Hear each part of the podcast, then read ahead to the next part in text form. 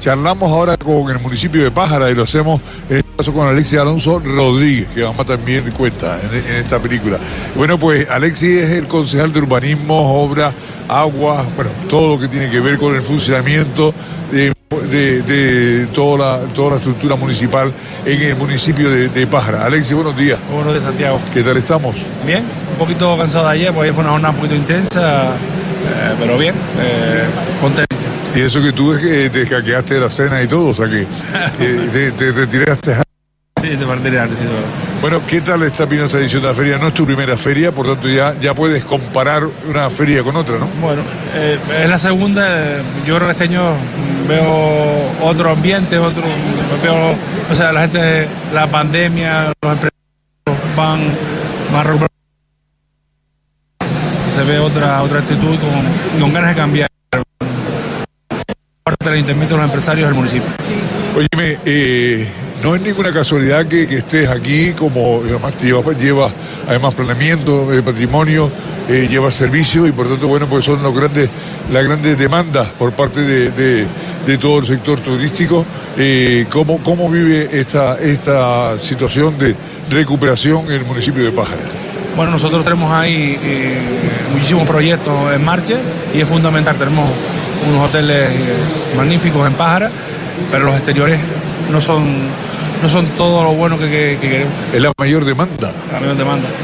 Y tenemos varias obras, en, en, por ejemplo, Morrojable, alrededor de, de 30 millones ya con proyectos terminados ya para licitar este año, algunos, algunas obras iniciadas, eh, como en la Plaza Don Carlos, en la Ermita San Miguel.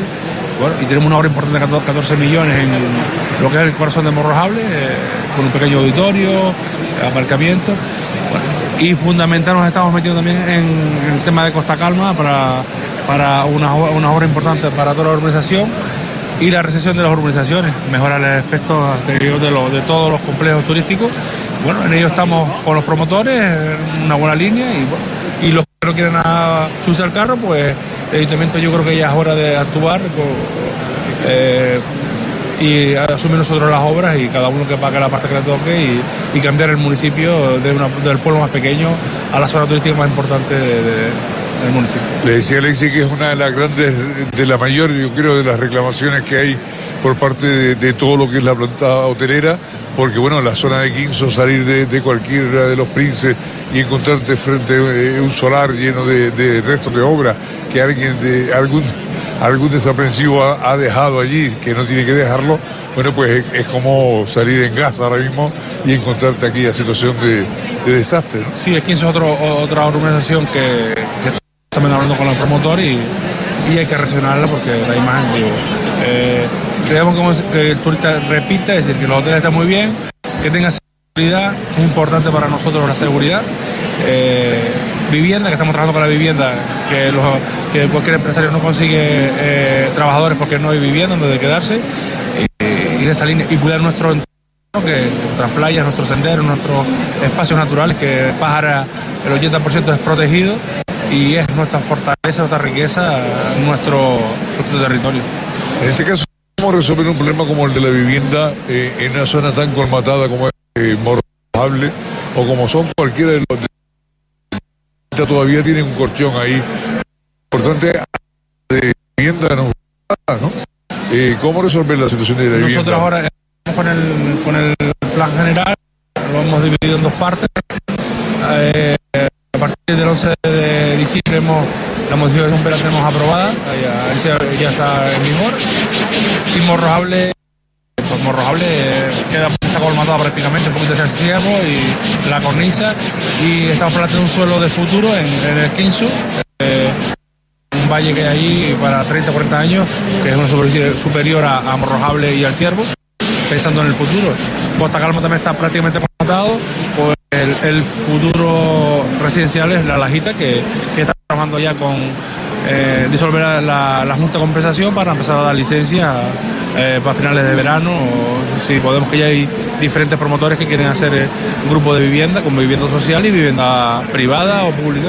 Toda esta situación de los exteriores, de la colmatación de, de las distintas eh, zonas o, en este caso, bueno, los distintos eh, urbanizaciones, no solamente afecta al turismo, afecta también a las personas que están viviendo ahí, por ejemplo, Costa Calma, que usted mencionaba antes, que ahora mismo están inmersos también en, la realización de una serie de obras. Nosotros es fundamental si, nuestros vecinos y vecinas no están, no, viven en un sitio agradable y, tienen vivienda donde vivir, servicios, que es los servicios. Eh, se han desplazado a otros municipios porque eh, los niños por la tarde no tienen, eh, no, tenían, ya hemos mejorado bastante estos siete meses dónde ir, pues bueno, si el vecino le va bien, nosotros eh, pues el turista, pues, cuando es agradable, pues le, irá mejor y, el motor económico de Pájara es el turismo, lo hemos visto con la pandemia, si no tenemos turismo, ya no, con, el campo, animales y con tomateros ya no, Fuerteventura ya no vive ya.